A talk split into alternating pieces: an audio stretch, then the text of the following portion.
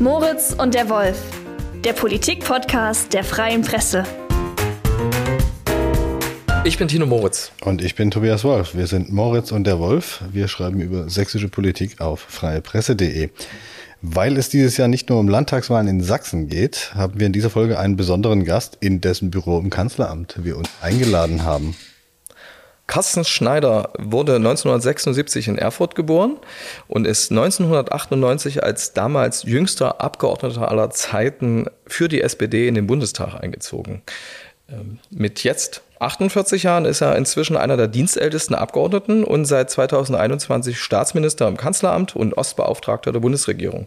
Herzlich willkommen bei Moritz und der Wolf. Ja, freue mich sehr. Danke. Herzlich willkommen hier. Herr Schneider, Sachsens Ministerpräsident Michael Kretschmer hat die Wirtschaftspolitik der Ampel zuletzt als desaströs bezeichnet und behauptet, das erinnere ihn an die DDR. Die Folgen wurden mit Schulden kaschiert, so hat er wörtlich gesagt, und dann war der Staat pleite. Sie sind ja Bankkaufmann, aber abgesehen davon, wie sehr nerven Sie solche DDR-Vergleiche als Ostbeauftragter? Naja, sie sind vollkommen überzogen. Und äh, Michael Kretschmer ist ja, glaube ich, auch 75 oder 76er Baujahr, aber ist das eigentlich noch ganz gut. Äh, das ist äh, äh, wahrscheinlich hat er auch seine Trabi-Anmeldung äh, und seine Führerscheinanmeldung mit 14 gemacht, äh, damit er äh, drei, äh, 15 Jahre später eins bekommt. Diese Situation haben wir hier überhaupt nicht. Ähm, und diese überzogenen Vergleiche, insbesondere wenn was ganz, wenn man was ganz Schlimmes sagen will, dann muss man immer DDR, DDR herbeiziehen. Äh, das finde ich auch äh, erstens albern, äh, wird ihm als MP auch nicht gerecht äh, und eigentlich weiß er es auch besser. Und äh, ähm, Im Übrigen gilt auch, ähm, äh, dass diese permanenten äh, DDR-Vergleiche, also mich, mich persönlich nerven sie jedenfalls. Und sie sind also in dem Punkt auch überhaupt nicht sachgerecht. Nach dieser Trabi-Sache müssen wir ihn fragen, das wissen ja. wir tatsächlich nicht. Er ist ja, ich, hatte, ich, hatte, ich hatte eine Führerscheinanmeldung und wir wollten auch, ich war 13 zur Wende, äh, wollten dann auch gleich anmelden für Trabi oder Wartburg, ich weiß gar nicht mehr. Wahrscheinlich Trabi. Wie würden Sie Ihr Verhältnis zu Michael Kretschmer bezeichnen? Ja, das ist gut, das ist freundschaftlich. Ich kenne ihn ja schon ganz lange aus der Zeit hier, in, äh, als er im Bundestag Abgeordneter war. Und ich habe da ähm, äh, eng mit ihm in einer großen Koalition, von der wir doch mehrere hatten und die nachhinein betrachtet, ich fand es auch damals so gar nicht so schlecht waren. Ähm, und die, äh, wir haben dort eine ganze Reihe, insbesondere für die Forschung äh, in Ostdeutschland gemacht, er für die CDU-Seite. Ich war im Haushaltsausschuss dafür zuständig und da sind schon ein paar Forschungsinstitute in Jena, in Dresden und so weiter bei rumgekommen, die jetzt auch für zusätzliche Arbeitsplätze äh, sorgen und das verbindet er natürlich. Als äh, Michael Kretschmer mit dem Bestseller-Autoren Dirk Oschmann, der ist Ihnen ja auch sicherlich ein Begriff, im Juni 2023 in Dresden miteinander diskutiert äh, hat, hat er ihm äh, zumindest dahingehend recht gegeben, dass es eine, Zitat, Einheitsmeinung, eine vorgeprägte Meinung gäbe im Diskurs in Deutschland und Abweichungen irgendwie schräg nicht zugelassen seien. Und Kretschmer hat das zum Anlass genommen, eine andere Diskussionskultur zu fordern. Halten Sie das für nachvollziehbar? Naja, wenn man die Einheitsmeinung gibt es natürlich nicht. Äh, Im Gegenteil, äh, zu dem Zeitpunkt, als zumindest Einheitsmeinung publiziert wurden und man nichts anderes sagen durfte, äh, äh gab es ganz äh, viele andere Meinungen auch, aber die waren im Privaten, also zu, zu DDR-Zeiten. Heute ist es so, dass alles öffentlich ist äh, und die meisten Leute haben nur nicht mehr gelernt, Widerspruch zu akzeptieren und ähm, zu respektieren auch. Ich glaube, es gibt einen Unterschied vielleicht zwischen veröffentlichter Meinung und öffentlicher Meinung. Ähm, das äh, würde ich aber auf die Frage ähm, beziehen, wenn ich historisch jetzt sehe, in den letzten Jahren, insbesondere bei Corona, ähm, äh, wo die veröffentlichte Meinung sehr stark auf den ganzen Schutzmechanismen etc. war und die öffentliche Meinung, also äh, bei mir im Weimarer Land und im Thüringer Wald eher so, ist alles übertrieben, muss das sein und so weiter, ein bisschen Reaktanz auch. Ähm, das und beim Ostdiskurs, äh, wenn er sich das wegen Oschmann äh, darauf bezieht, ähm, dann glaube ich, haben wir mittlerweile deutlich mehr Graustufen, ähm, also mehr Blick auf äh, das Gute wie das Schlechte, das die Differenziertheit, ähm, hell und dunkel und nicht einfach nur schwarz und weiß. Kretschmer hat das tatsächlich auch bezogen auf seine Haltung zum Ukraine-Krieg und hat sich so quasi seine Haltung, die er hat, die dann eben äh, seinerzeit in Waffenstillstand äh, eher gefordert äh, hat, Ähm, das hat er als Beispiel genommen, nach meiner Erinnerung. Naja, gut, vielleicht ist er einfach äh, in der Frage, im, zumindest im politischen äh, Bereich äh, als Landespolitiker, da in einer Einzelmeinung. Die Mehrheitsmeinung dort ist eine andere, aber die ist nicht vorgegeben, sondern die kommt aus Überzeugung. Äh, und auch äh, Fragen, sich mit außenpolitischen Fragen zu beschäftigen, für die man verantwortlich ist. Ähm, und die Verantwortung dafür liegt beim Bund. Und das ist alles andere als leicht. Ähm, und ich finde, manche machen sich zu leicht, äh, bei, gerade bei den außenpolitischen Fragen. Und ich finde, dass wir diesen Diskurs, äh, was uns Sicherheit eigentlich wert ist und was Sicherheit für uns bedeutet, mh, mm, den haben wir im Osten quasi nie geführt. Er ist in vielen Teilen sogar mh, mm, sehr stark äh, dadurch geprägt. Äh, zumindest merke ich das sehr oft, äh, ich komme aus Erfurt und Weimar, das ist mein Wahlkreis, ähm, dass viele Leute eher ganz gern hätten, wir wären eine große Schweiz. Also irgendwie neutral, irgendwie weit weg und irgendwie ähm, nicht damit belangt. Äh, blöd ist halt nur, dass wir größer als die Schweiz sind und Mitglied zum Glück äh, auch in einem Verteidigungsbündnis, das es im Zweifel auch sichert. Und äh, dass ähm, viele Länder um uns herum, Polen, die Balten etc., von uns viel mehr erwarten, als wir eigentlich denken, dass wir äh, geben sollten.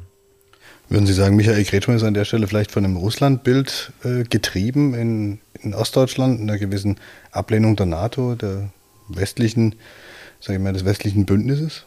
Ich bin äh, ein Freund der Aufklärung. Wir sind ja im Kantschen Jahr und äh, ähm, Aufklärung tut immer Not und gut und man sollte den Leuten wissen, was die Leute denken, aber man muss nicht äh, jedem äh, nach dem Maul reden, um nochmal äh, noch mit Luther zu zitieren ähm, ist eine große, die größte Herausforderung, die wir wahrscheinlich in den nächsten Jahren haben, ist die äh, Neusortierung unserer Außen- und Sicherheitspolitik.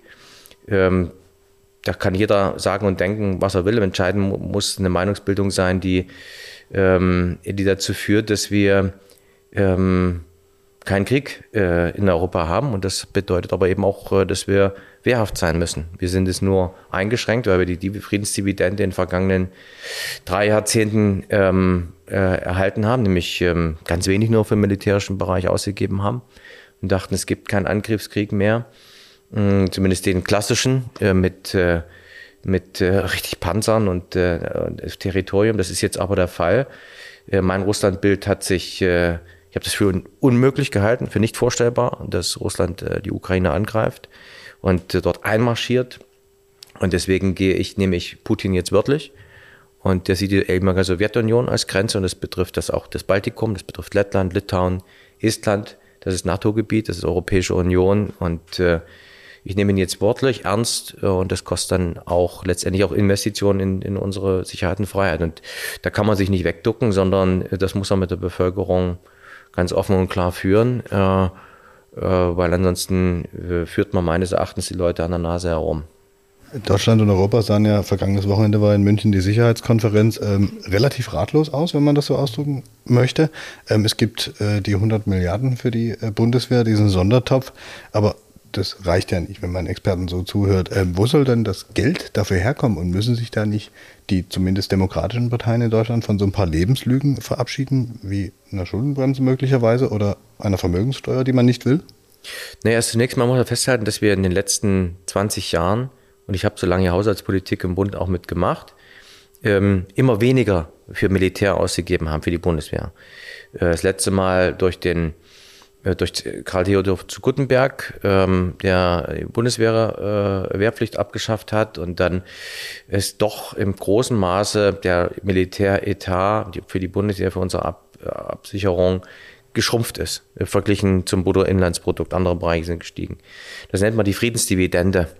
Ähm, dazu kam noch, dass äh, die Zinsen extrem runtergegangen sind und dadurch hatten wir Spielräume, die jetzt nicht mehr vorhanden sind und wir einem äh, wenn wir nicht abhängig sein wollen von den USA, äh, dann müssen wir eigenständig sein. Und da sollten wir als Europäer sein. Und äh, ich merke sehr oft, das mag auch ein bisschen ähm, die, das Relikt der DDR sein, der DDR-Zeit, dass bei vielen der hm, Amerika die USA mit Skepsis gesehen werden. Und natürlich, wenn man jahrelang gelernt hat, das ist das Böse, ein bisschen was bleibt immer hängen. Und wenn man die positiven Erfahrungen ähm, einfach keine, keine GIs in Stuttgart oder in Kaiserslautern oder sonst wo man sich drumherum hatte, äh, sondern ähm, die Soldaten der Roten Armee, dann prägt das auch das Bewusstsein. Äh, und das, ich glaube, in der Situation sind wir, da muss man sensibel mit umgehen, aber man muss diese Debatte führen. Politische Parteien sind dazu da, an der Meinungsbildung der Bevölkerung teilzuhaben. Diese Meinungsbildung findet jetzt statt. Und deswegen finde ich das wahrscheinlich für dieses Jahrzehnt, ich habe es mir nicht ausgesucht, wir alle nicht, mir friedlichere, friedlichere Zeiten gewünscht, äh, sind wir jetzt in einer Situation, wo wir auch über diese Frage viel intensiver nicht nur debattieren müssen, sondern auch zu entscheiden haben. Und wo soll das Geld herkommen? Kürzungen im Staatshaushalt oder? Na ja, klar. Also wir haben ja, ähm, das muss natürlich aus dem Bundeshaushalt kommen. Also ich habe, ich erlebe mal ganz oft, dass die Länder und Kommunen dann sagen, Mensch, wir haben ja ganz wichtige Aufgaben, gebt uns mal Geld dafür als Bund. Das haben wir in den letzten Jahren gemacht. Ähm, das werden wir nicht mehr tun können. Äh, die, äh, denn ich erlebe nicht, dass die Bundesländer, also Land Sachsen, sich an der äh, an der Bundeswehrfinanzierung beteiligt oder an sonstigen anderen Einsätzen. Das ist also unsere Kernaufgabe mit äußerer Sicherheit und ähm, das wird jetzt ein, Großteil auch der, der Verteilungsspielräume in, in der Zukunft ähm, mit absorbieren. Ja. Ihre sächsische Parteifreundin und SPD-Spitzenkandidatin zur Landtagswahl, Petra Köpping, hat der Freien Presse vor ein paar Wochen, das war Mitte November 2023, auf die Frage, ob es gut oder schlecht für Sachsens Sozialdemokraten sei, wenn genau ein Jahr vor der Bundestagswahl eine Landtagswahl stattfindet, wörtlich gesagt, kommt drauf an, ob die Ampel die Kurve kriegt. Mhm. Zitat Ende. Gemessen an Umfragen und Schlagzeilen hat die Ampel die Kurve ja bislang noch nicht gekriegt. Warum eigentlich nicht? Naja, die, also grundsätzlich hat sie recht, dass natürlich der Rückenwind äh, gerade für eine Landtagswahl nicht da ist. Ähm, aber ähm, bis im September ist auch noch Zeit. Im Übrigen glaube ich, dass sich zunehmend wir eine Ausdifferenzierung auch bei den Wahlentscheidungen haben äh, und die Leute schon unterscheiden können zwischen Bundes- und Landespolitik und das nicht mehr, äh, man stellt einen roten Besen auf und der wird gewählt oder einen schwarzen, äh, sondern ähm, einen blauen sich, Besen? Das, hä? Einen blauen Besen in Sachsen? Ja, die AfD ist natürlich in, in, allen ostdeutschen Ländern übermäßig stark, aber sie ist in ganz Deutschland mittlerweile sehr stark. Ähm, und ähm, ähm, ähm äh, ernst, nicht nur ernstzunehmende, sondern man sieht das ja auch bei den Landratswahlen, die wir jetzt in Saale-Orla-Kreis in Thüringen hatten, ähm, äh, eine Partei, die ähm, große Teile der Bevölkerung hinter sich äh, versammeln kann. Äh, und deswegen ist die Auseinandersetzung, äh, die wir bisher mit der AfD geführt haben, äh, die nur hieß, das sind alles Nazis, mit denen spielt man nicht, die reicht nicht, sondern muss ich sehr genau überlegen und auch die Auseinandersetzung führen, was bedeutet, wenn die tatsächlich regieren. Und die, die Auseinandersetzung dazu ähm, finde ich zu wenig gemacht worden. Und wenn ich das sagen darf, gerade viele ostdeutsche Frauen, glaube ich, wieder ihre Interessen ähm, äh, AfD wählen, weil deren Gesellschaftsbild ist das der 50er Jahre Westdeutschlands und nicht einer aufgeklärten, äh, emanzipierten äh, Gesellschaft. Und insbesondere auch, wenn ich, ähm, ich weiß, dass viele Arbeiter und Arbeitnehmer unteren Einkommensmilieu äh, auch eine Affinität mit Zweifel auch zur AfD noch haben ähm, äh, dann ist die äh, entscheidende Frage, dass die AfD gegen den Mindestlohn gestimmt hat, gegen diese Interessen, sondern sehr weit eine libertäre, also ohne Ordnung, ohne Schutz für Arbeitnehmerinteressen äh, Politik vertritt, die ähm, die vollkommen gegen ihre ökonomischen Interessen äh, steht. Und ich finde, die SPD muss diese Auseinandersetzung suchen. Die Kehrseite äh, diese AfD-Umfrageergebnisse, zumindest jetzt im Vorfeld der Landtagswahlen, sind ja Umfrageergebnisse auch für die SPD. Ähm, Frau Köpping sagte auch, wir können viel über den Lehrermangel in Sachsen reden, aber wenn in Berlin bei vielen Themen keine klare Linie da ist, können wir uns ja abstrampeln, wie wir wollen. Die SPD regiert gerade in jedem Ostland mit, aber dort, wo sie nicht Regierungschefin oder Chef stellt, ist sie besonders schwach auf der Brust. Sorgen Sie sich um den Wiedereinzug in die Landtage von Sachsen und Thüringen? Naja, ich glaube, dass ähm, ähm,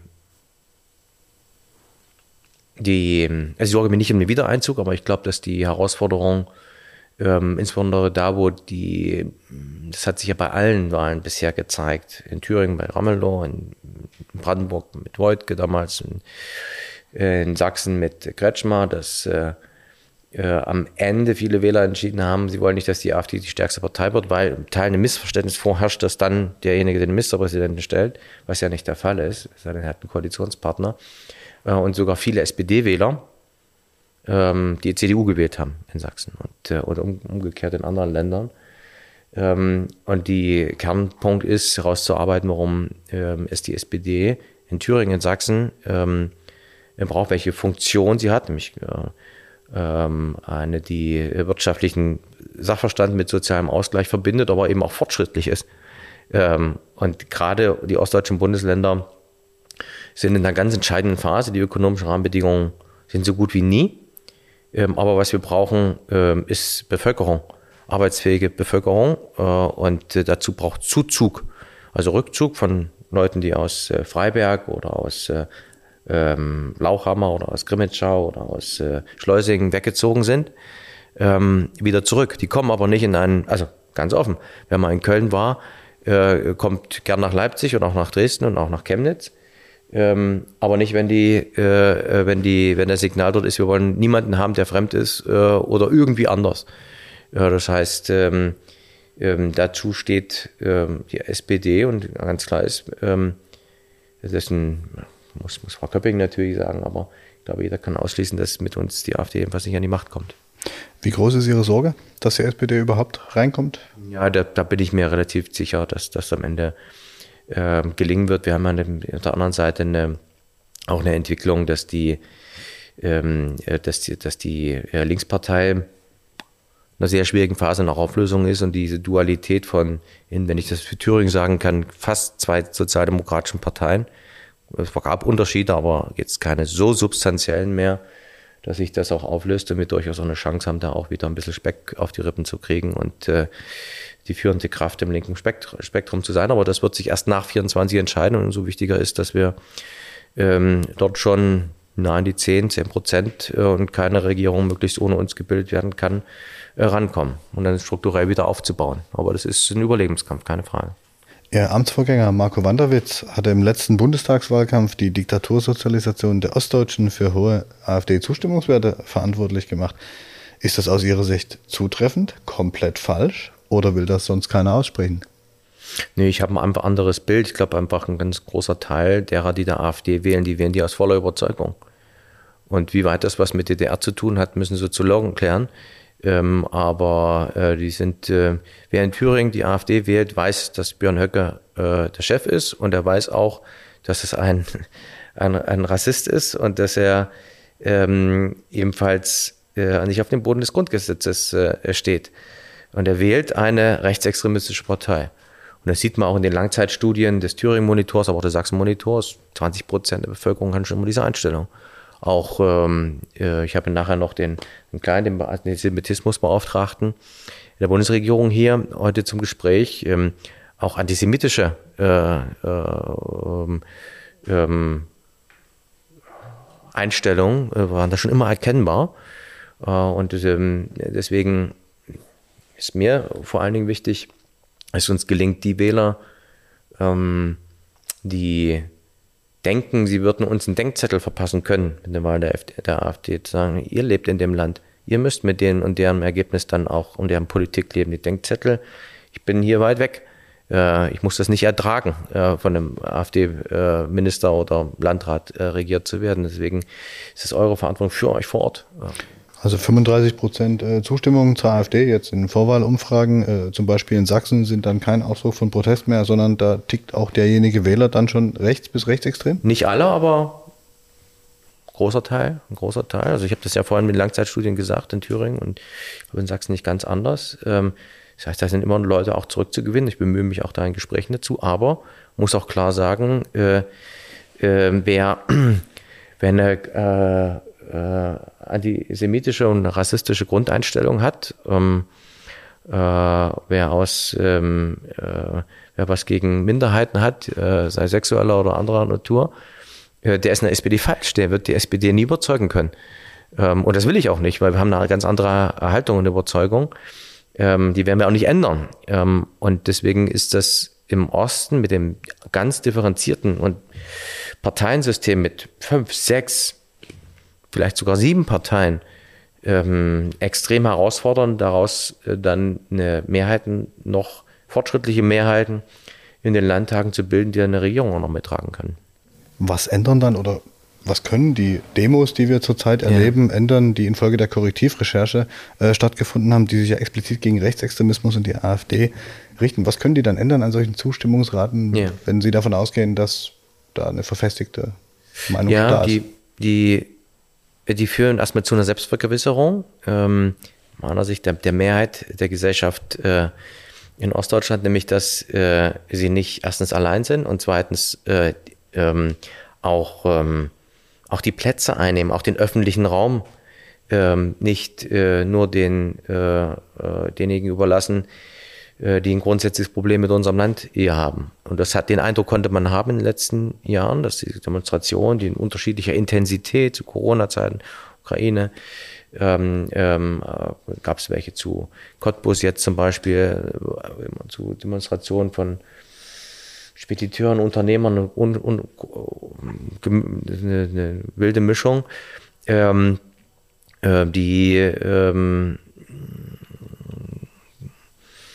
den Eindruck hätten, es würden sie ähm, die Mehrheit, die bestimmte Mehrheitsmeinung Ostdeutschlands sein. Das sind sie aber nicht. Und äh, die jetzigen Demonstrationen führen, glaube ich, vor allen Dingen dazu, dass es auch eine Neuaushandlung ähm, äh, der Gesellschaft äh, vor Ort äh, gibt. Nämlich, ähm, wer traut sich etwas gegen die Schweigespirale zum Beispiel zu sagen. Also es gibt ja diese Nölle Neumann, Einsbach-Institut, sechs Leute sitzen im Abteil, anders, ich nehme jetzt mal Beispiel Sozialdemokratie, Sozialdemokratie hat jetzt nicht gerade den besten Lauf und jemand anderes äh, hackt auf den Kanzler, was weiß ich, rum und derjenige, der Sozialdemokrat ist, traut sich nichts zu sagen, weil es die Schweigespirale, er schweigt halt einfach, er geht nicht mehr in den Diskurs. Ähm, und das zu durchbrechen, sagen, nee, pass mal auf, die Argumente, die du bringst, stimmen nicht. Ähm, und ich sehe das anders. Das ist ja Demokratie, das ist ja Pluralismus und auch Aushandlung. Und ich glaube, das, das passiert da gerade auch ein bisschen Selbstvergewisserung des äh, öffentlichen Raums, derer, die die Grundwerte äh, dieses Landes äh, mit unterstützen. Ähm, und deswegen sind sie so unfassbar wertvoll. Ich würde das schon ähm, mh, nicht von der Dimension mit 89 kann man das nicht vergleichen, aber es ist schon wieder eine starke Politisierung und wahrscheinlich werden da auch viele Menschen aktiv politisch selbst aktiver werden und auch hoffentlich bleiben, als sie es bisher waren, weil sie vielleicht nur ab und zu äh, gewählt haben. Ne? Und äh, wir äh, haben ja eine Krise der Repräsentation, weil sich so wenige beteiligen äh, an politischen Entscheidungsprozessen in Parteien zum Beispiel. Äh, die ist ja eine schützenswerte Minderheit in Ostdeutschland, die da Mitglied in einer demokratischen Partei sind. Äh, die ähm, große, große, große Mehrheit ist, ähm, war lange Zeit in einer politischen Apathie, also maximal, ähm, maximal zur Wahl gegangen. Ansonsten sich ums private Leben gekümmert, bisschen Rückzug ins Biedermeier. Und jetzt ist äh, diese Jetzt findet dieser Verhandlungsprozess, was macht diese Demokratie aus? Will ich in einer Stadt leben, äh, wo nur die das Sagen haben, die am lautesten schreien und die äh, keine äh, Menschen hier haben wollen, die das Leben vielleicht ein bisschen bunter noch machen? Das Schweigen war ja dann ganz lange vorhanden. Worauf führen Sie denn diese Apathie zurück? Ja, es fehlen so ein bisschen, also ganz unterschiedlich. Ähm, demokratische, also ich, ich kann Ihnen gerne, gerne die Thüringer Zahlen sagen. Die, wir haben 2,2 Millionen Einwohner. Sachsen sind es 4, was? 4,0 irgendwas, glaube ich. 4,3 ja. Millionen, würde ich so. sagen. So, und in Thüringen hat die SPD 3000 Mitglieder, in Sachsen weiß ich nicht, 4000, 5000, irgend sowas. Die äh, SPD, ja. 4000. Ja, ungefähr. Ähm, die Grünen haben vielleicht 1000. Ähm, und 3700 das wissen wir. In Thüringen. Achso, in Thüringen, Achso, alles klar. Ja. Und die CDU hat in Thüringen vielleicht 9000, 10.000. So, das, wenn ich dann alles zusammenrechne, komme ich auf vielleicht 20, 25.000 Mitglieder auf 2,2 Millionen Einwohner, lassen es in Sachsen vielleicht 50.000 auf 4 Millionen sein. Das ist ja grotesk wenig. Das heißt, die meisten Menschen, die haben in ihrer Familie noch nie jemanden getroffen, der Mitglied einer Partei ist, in einem Gemeinderat ist, in einem Stadtrat und erlebt hat, dass er durch seine politische Arbeit äh, seine Stadt, seine Welt verändert. Also eine Selbstermächtigungserfahrung. Ich habe das auch machen müssen. Meine ich bin 1994 in Jusos, 1995 in die SPD eingetreten. Bei mir war niemand in der Partei, weder vorher noch nachher.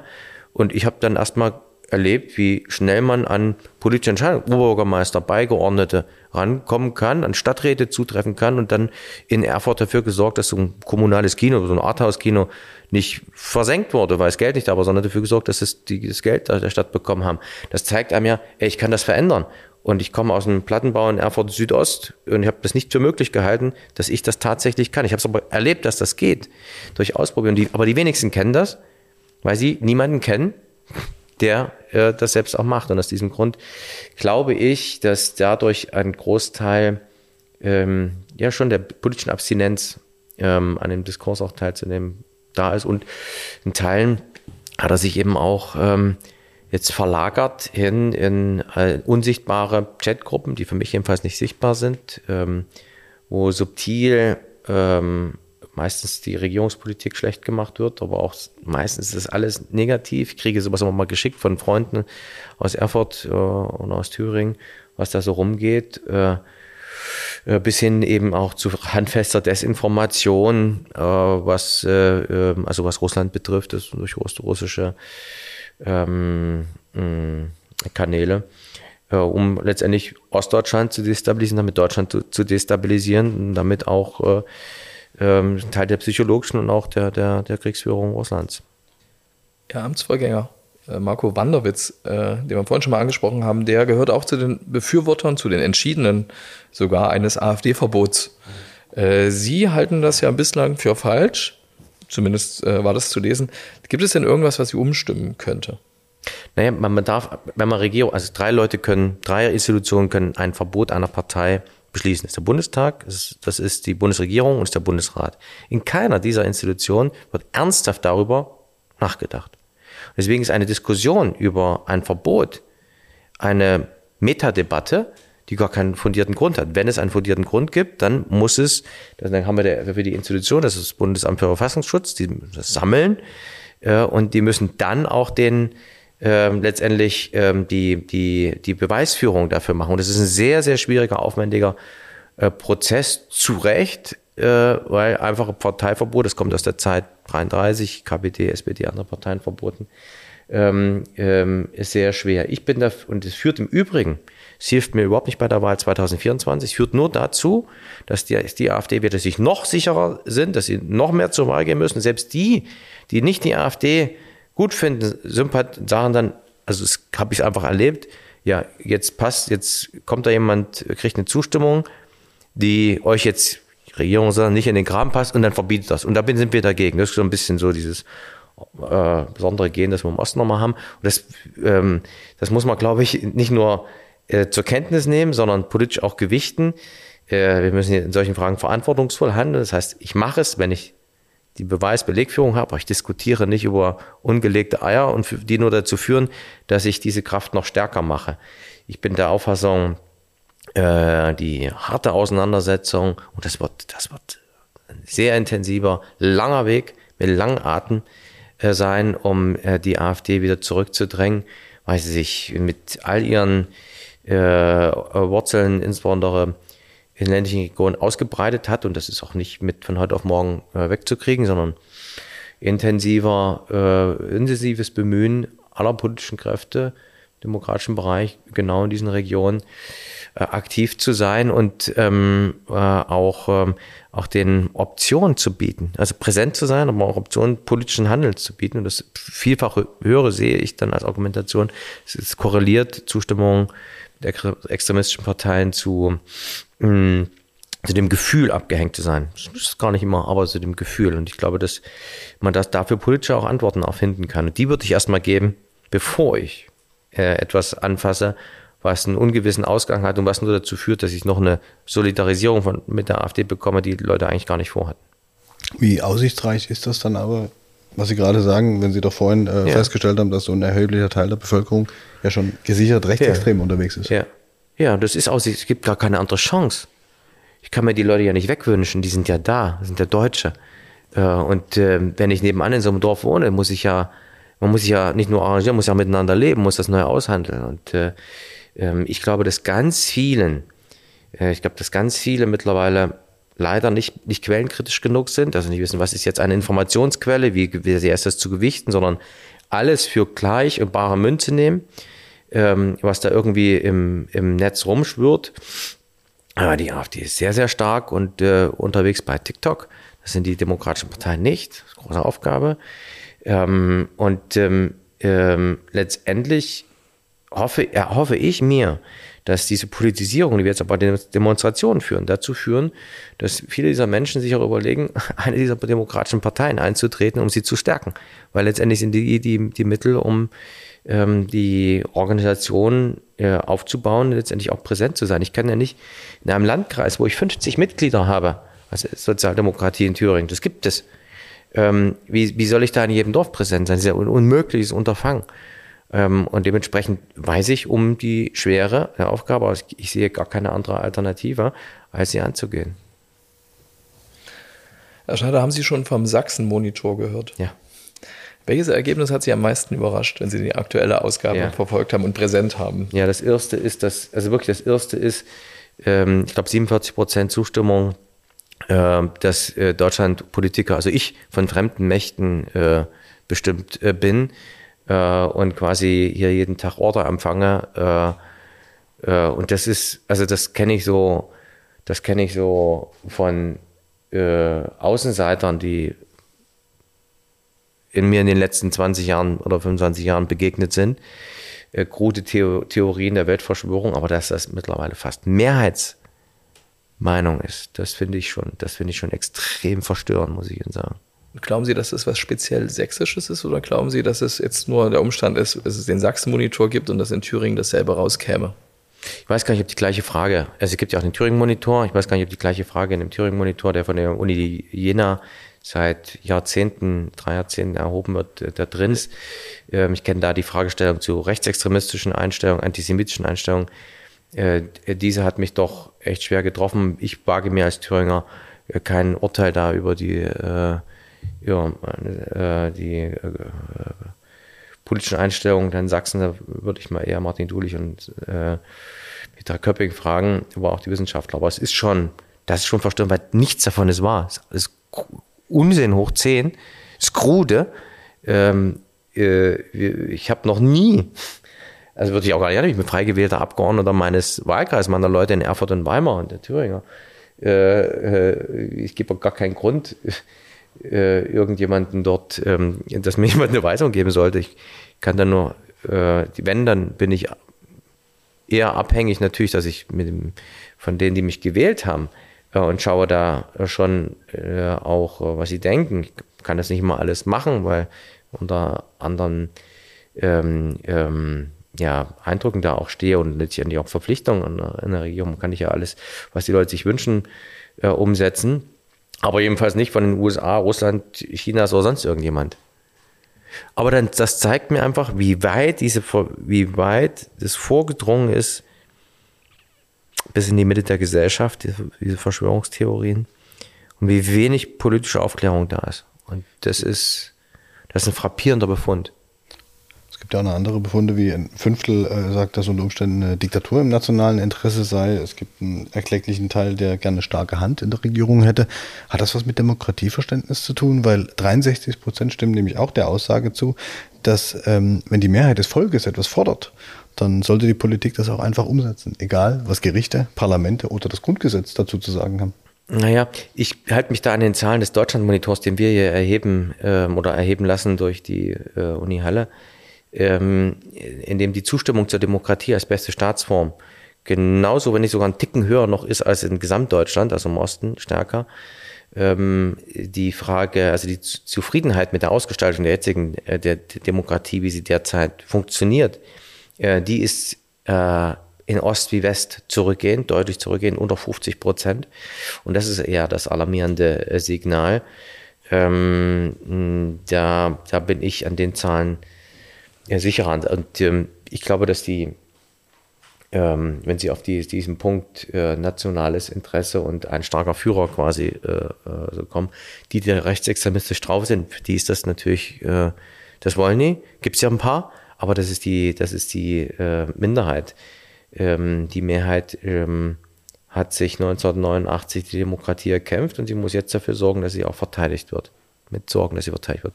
Ist keine wie das Martin Dulich mal sagte, Pizza-Service, sondern ähm, das, diesen Prozess muss man jeden Tag aushandeln. Da reicht es nicht, äh, nur so politische Ersatzhandlungen mit der Like ähm, im Netz zu machen, sondern im Zweifel über einen Gartenzaun oder in der Fußballkabine mit dem, wo man weiß, das ist schon mal ein bisschen schwieriger Typ, äh, vielleicht doch mal zu reden. Und genau dies nicht auf den anderen herabschätzend zu gucken, sondern sich vielleicht auch mal reinzuversetzen, ein, zwei Punkte aufzugreifen und dann einfach ähm, auch, in, auch in anstrengenden Dialog zu gehen. Das, äh, das finde ich jedenfalls. Anders wird es gar nicht gehen. Sonst wird man in einer Kleinstadt, im Dorf, in der Stadt nicht miteinander leben können. Oder jedenfalls nicht gut.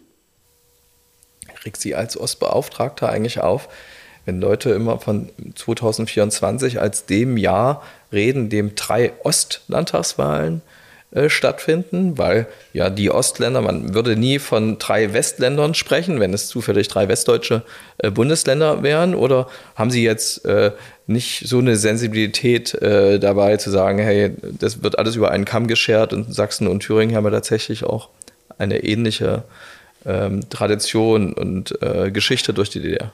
Ja, aber Thüringen ist, äh, wir haben ja äh, mal Kalten Krieg auf der falschen Seite gestanden, oder ich meine historisch auf der richtigen, aber ähm, äh, dann sind äh, Sachsen ähm, äh, größer geworden, stärker, militärisch auch und äh, ähm, Thüringen ist äh, ein von sehr vielen Kleinstaaten geprägtes und Residenzen geprägtes Staatsgebilde, das erst 1900, 1920 äh, Land geworden ist. Ähm, das merkt man heute noch, dass wir ähm, eher sehr, also sehr, sehr, sehr föderal sind. Deswegen würde ich Thüringen und Sachsen, äh, kann man glaube ich nicht, äh, äh, nicht vergleichen. Ähm, Teile Thüringens gehörten, glaube ich, auch mal zu Sachsen. Sachsen-Gotha und sowas, oder? Äh, Teile. Altenburg. Äh, mhm. Sachsen-Naumburger Raum gehört auch mal zu Thüringen, zumindest der thüringische Sprachraum.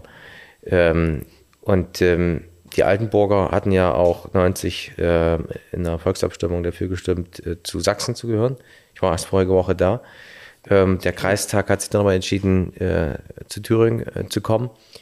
Ähm, und ähm, ähm ist ein großartiges Land, obwohl es nur 2,2 äh, Millionen Menschen sind, aber die Vielfalt zwischen dem, wo ich herkomme, aus äh, der Mitte Thürings in, in Erfurt, das wenn ich Westthüringen, können Sie dazu zählen, Eisenach, Gotha, Erfurt, äh, gibt es eine große Ähnlichkeit kultureller Art und damit meine ich die Gewohnheiten, was man isst wie man so drauf ist, nämlich mit Hessen Nord.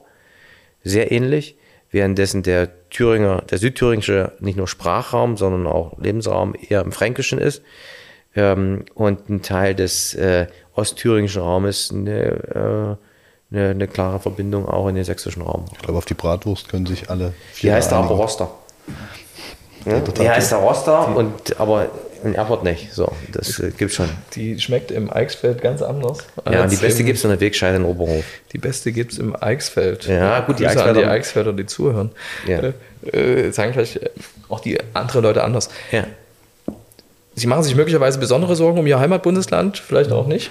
Äh, naja, die politisch, in Thüringen ist es so, dass, die, äh, dass wir fünf Jahre Minderheitsregierung haben. Ich mache mir da Sorgen, ähm, weil diese Minderheitsregierung, wenn eine Regierung keine Mehrheit im Parlament hat, fehlt ihr die Kraft und die Unterstützung für markante Schritte. Ähm, sei es eine Neustrukturierung des Landes, sei es ein, ein, viele neue Maßnahmen muss man auch gegen Widerstände durchsetzen. Das Altbekannte ist erstmal das Gute und das Neue ist nicht für jeden immer verheißungsvoll. Aber wer sich nicht neu permanent überprüft und auch neu erfindet, bleibt irgendwann stehen auf der Strecke. Und ähm, ähm, in Thüringen, und das ist auch eine Verantwortung der CDU, ist nicht nur der, der jetzigen Minderheitsregierung, wir waren als SPD die einzigen, die für Neuwahlen äh, bis zum Schluss standen. Das haben äh, AfD, Linke, CDU und Grüne damals äh, verhindert im Jahr 2021, 2022. Gab es eine klare Absprache. Und darunter leidet das Land heute. Ähm, und deswegen bin ich, hoffe ich sehr, dass es gelingt, eine äh, Koalition in der Mitte des Parlaments, aus der Mitte des Parlaments herauszubilden, die, ähm, die auch eine Mehrheit hat. Das wäre für das Land nur gut. Und alles andere spielt der AfD in die Karten, die, die ähm, die letztendlich das äh, demokratische System und die Regierung äh, äh, beseitigen will, indem sie sie ad absurdum führt und auflaufen lässt. Und äh, ähm, das ist deswegen mache ich mir da schon, wenn ich muss, ich nehme die Umfragen schon ernst, die da sind. Ähm, das wird eine wild, das wird ein wilder Ritt äh, und es wird die Frage sein, am Ende, ob das gelingt, dort eine stabile Mehrheit zu bilden. Selbst wenn die äh, anderen Parteien auch viel mehr kommen. Die AfD muss ja nur etwas mehr als ein Drittel erreichen und ja. kann da ja schon ja. Obstruktion, wenn man das so nennen will, üben. Zersetzung. Wie soll das, wie soll das verhindert werden? Ja, das ist schon möglich. Ähm, entscheidender Punkt ähm, ist natürlich die Wahlbeteiligung. Ähm, und äh, auch die Frage, ob die Leute ähm, in Thüringen, ähm, die bisher ein bisschen vielleicht dann von der Seitenlinie gucken, ähm, äh, nicht doch auch wollen, dass ihr Land sich positiv weiter stärker entwickelt. Und äh, dazu brauchst du eine stabile Regierungsmehrheit. Äh, und die, das die, die Zahlen der AfD ist nicht in Stein gemeißelt, die waren auch schon deutlich niedriger. Also wir haben zur Bundestagswahl als Referenzpunkt, nicht nur die Landtagswahl, die Bundestagswahl, hatte die äh, SPD 22,5, die AfD, weiß nicht, 23, waren knapp, waren knapp, nur knapp vor der SPD. Ist in Sachsen war es weiter auseinander. Ähm, das heißt, ähm, die Bäume wachsen für die auch nicht in den Himmel und ich glaube, die 22 sind schon stabil, aber sie sind nicht in den 30er-Bereich. Also man kann die auch schon wieder runter und in den letzten Jahren ist es immer gelungen, ähm, dass das, das bei den letzten Wahlen, Landtagswahlen, auch Bundestagswahlen, dass das dann ähm, zu Wahlentscheidungen, wenn die Bevölkerung tatsächlich in der Kabine ist, die sich fragen, mache ich jetzt hier, will ich jetzt hier irgendjemand ärgern oder geht es jetzt um mich? Und darauf setze ich letztendlich auch. Das Verantwortungsbewusstsein. Wir haben ja vorhin schon mal ganz kurz von äh, den, den Autor äh, Dirk Oschmann äh, angesprochen, dem Sie auch schon öfter konfrontiert worden sind mit dessen Thesen. Äh, eine Sache, für die er eintritt, ist eine Ostquote in Führungspositionen. Und da wurde erst vor wenigen Tagen, ich glaube, es war letzte Woche, auch eine Studie äh, vorgestellt, Jörg Hartmann, Uni Leipzig, äh, wonach der Elitentransfer der 90er, was die Besetzung der Führungspositionen äh, mit Ostdeutschen angeht, immer noch, auch jetzt immer noch nachhaltig ähm, äh, wirkt und immer noch vor allem ostdeutsche Männer benachteiligt. Ich weiß nicht, ob Sie die Studie schon gelesen haben, aber mich würde interessieren, äh, ob äh, Sie denn Lösungen für dieses Problem der Unterrepräsentativität von Ostdeutschen haben. Ja, ähm, also das erste Mal ist überhaupt, sich dessen bewusst zu werden und es aktiv zum Thema zu machen. Das haben wir hier gemacht. Es gibt einen Kabinettsbeschluss dazu. Ähm, ich habe ja eine eigene eigenes Konzept der Bundesregierung, um die Repräsentanz Ostdeutscher in den Gremien und in der Bundesverwaltung zu stärken. Ähm, die vorigen Bundesregierungen ähm, haben das nicht so zum Megathema gemacht, äh, sondern es gab vielfach den, das, den, den Eindruck, das wächst sich schon irgendwie aus und das ändert sich von selbst, ändert sich aber nicht von selbst. Trotz einer ostdeutschen Bundeskanzlerin und einer SPD, die mit an der Macht war? Ja, ja, es ist so. Ähm, die Bundeskanzlerin hat ja leider erst zum Schluss ihre ostdeutsche Seite gezeigt. Sie hat, damit sie akzeptiert wird, interpretiere ich das zumindest, bisher einigermaßen gekannt und geschätzt für ihre Arbeit auch äh, und auch für den Witz. Ähm, aber damit sie in Gesamtdeutschland akzeptiert wird, glaube ich, hat sie das immer nicht besonders zur Kenntnis gegeben. Sie meinen den Zapfenstreich? Wo dann nee, die Rede, die sie in, in Halle, in Halle, in Halle, in Halle. Beim Zapfenstreich lief Nina Hagen, glaube ich, ne? der Farbfilm. Genau, da war ich auch dabei. Ähm, ja. Also, ähm, äh, ja, und äh, das erste ist die Sensibilisierung für unterschiedliche Lebensläufe und auch, ähm, also zum Beispiel, dass ich Fremdsprache Russisch hatte, dass ich. Äh, Sprechen Sie noch Russisch? Nee, ich habe das wie viele, also ich habe es seit der glaub, dritten Klasse gehabt bis zur zwölften, aber rudimentär. Ich kann den Vortritt, äh, Vortrag über die äh, Denkmäler in Erfurt halten. Das äh, Supplementargymnastik. Genau. Äh, aber äh, ich kann kein Bier bestellen. Ne? So. Ähm, weil man Russisch nie geübt äh, hat. Aber, und es war natürlich auch aufgezwungen. Und das, was man aufgezwungen wird, das hat man nicht so die intrinsische Motivation. Boris Pistorius sagte mir, er hat sogar freiwillig gelernt in Niedersachsen. Ja, der hat Russisch gelernt. Das mag dann nochmal ein ganz anderer Zugang sein, als man hatte. Ähm, und für viele Westdeutsche ist überhaupt kein Thema. Die denken, was ist denn hier eigentlich überhaupt das Thema? Gibt doch gar kein Problem. Ähm, gerade in den ostdeutschen Verwaltungen, also, ähm, Ministerien, ja, Gerichte etc., äh, sollte man aber schon gucken, dass man dann äh, nach der äh, Aufbaugeneration, äh, die da war, für die ich auch dankbar bin, ähm, ja, dass dann aber auch gezielt äh, äh, auch Ostdeutsche nachgezogen und auch gefördert werden. Das ist nicht immer, immer der Fall, sondern Eliten rekrutieren sich zum Großteil selbst. Und wenn jemand in Bonn VWL studiert hat oder Jura, will er auch, dass äh, da möglichst jemand auch wieder äh, aus diesem Stall kommt. Sachsens früherer Ministerpräsident Georg Milbrat hat jetzt beim Wirtschaftsrat der CDU Sachsen gesagt, die Menschen hätten falsche Erwartungen an den Staat, verbunden mit tiefem Misstrauen, weshalb es heute wirklich eine gepamperte Bevölkerung mit hohen Forderungen gibt, die aber nicht bereit ist, dem Staat das zu geben, was er benötigt, um diese Forderungen zu erfüllen. Der Einzelne, so Milbrat, will keine Verantwortung mehr übernehmen. Das soll der Staat machen. Der wehrt sich aber, indem er die Risikoübernahme mit Regulierung abwehrt. Am Ende kommt da eine hohe Bürokratie raus, weil jeder versucht, die Risikobereitschaft zu minimieren, ob jetzt bei den Menschen oder den Unternehmen. Ähm, inwieweit finden Sie diese Analyse zutreffend? Naja, ganz grundsätzlich ähm, ähm, lebt dieser Staat davon, dass die Menschen ihn prägen äh, und dass sie sich mit einbringen und selbst aktiv sind. Ähm, wir sind ja hier nicht ähm, ähm, in, in, wir sind ein freiheitliches Land äh, das auch freiheitliche äh, Bürger braucht und grundsätzlich auch hat.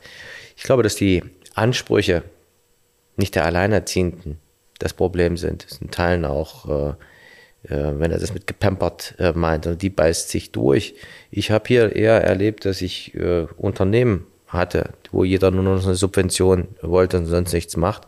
Das hat also nichts Klassenspezifisches, sondern in Teilen sogar eine Optimierung ähm, oder Mitnahme, hohe Mitnahmeeffekte äh, im oberen Einkommensbereich gehabt. Ich nehme mal nur, da ist noch ein Beispiel zu nennen, ähm, die abgeschaffte Förderung für E-Autos oder äh, die, die, von denen sich die Leute, die ich zumindest im Großteil repräsentiere, also politisch, wenn ich mir die Wahlumfragen angucke, die können sich das gar nicht leisten, sondern die kaufen sich das zweite oder dritte Auto nach zehn Jahren auf dem Gebrauchtmarkt.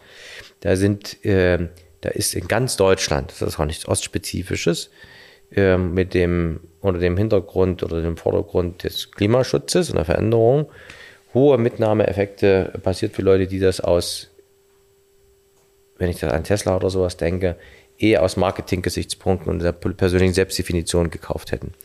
Oder als Höhepunkt noch, ähm, das können Sie durchaus Kritik auch mitnehmen, ähm, dieses Programm, das nach, nach einer Stunde überzeichnet war, als bei den Einfamilienhäusern das Solardach bezahlt wurde und die Ladestation für das E-Fahrzeug. Das haben wir mit 10.000 Euro finanziert, äh, Volker Wissing. Das war ein klassischer Fehler- und Mitnahmeeffekt, äh, der in Zeiten jetzt von ein bisschen weniger äh, zur Verfügung stehendem Geld ähm, nicht mehr gemacht wird. Und das ist, auch, ist an dem Punkt auch gut. Also, aber ganz grundsätzlich, um auf diese Milbrat-These zurückzukommen, ähm, braucht es die Leute, die dieses Land prägen. Und wenn die nichts unternehmen und wenn die sich nicht einbringen, wenn die sich nicht reinhauen, dann, dann wird es auch nichts. Aber ich habe gerade bei den Ostdeutschen würde ich das mal gar nicht sehen, weil für die hat sich in den letzten 30 Jahren alles geändert.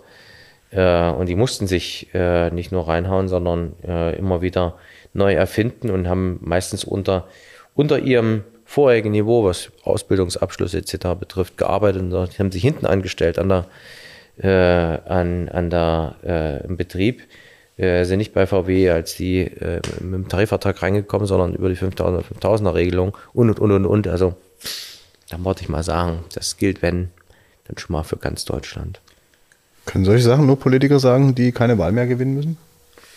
Naja, natürlich muss ich sehr genau aufpassen, dass äh, jede zugespitzte Formulierung, zu der ich manchmal auch neige, ein hohes Verhetzungspotenzial hat und die Leute nur noch diesen einen einzigen Satz äh, mitnehmen und sich darauf aufgrund dieses einen Satzes, der vielleicht auch ironisch gemeint ist, äh, eine Meinung über eine Person bilden und deswegen gucke ich schon, was ich sage und wie ich sage, weil ich ähm, ähm, weil ich um die um verzerrte oder herausgezogene äh, Wirkung weiß.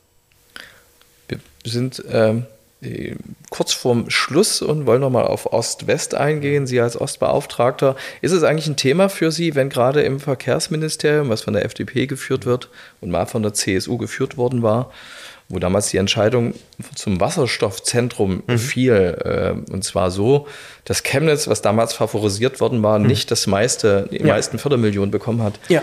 Wenn da jetzt personelle Konsequenzen in diesem ähm, Haus von äh, von Volker Wissing anstehen, ist das so ein Thema, wo Sie hingucken und sagen, hey, als Ostbeauftragter hat mich das vielleicht auch besonders zu interessieren, dass da vielleicht mehr Gelder in den Westen gegangen sind als in den Osten? Also wir haben das ja korrigiert. Ähm, diese Entscheidung war eine Sauerei. Äh, da waren wir, schon mal in einem wettbewerblichen Verfahren mit dem Chemnitzer Wasserstoffzentrum das Beste.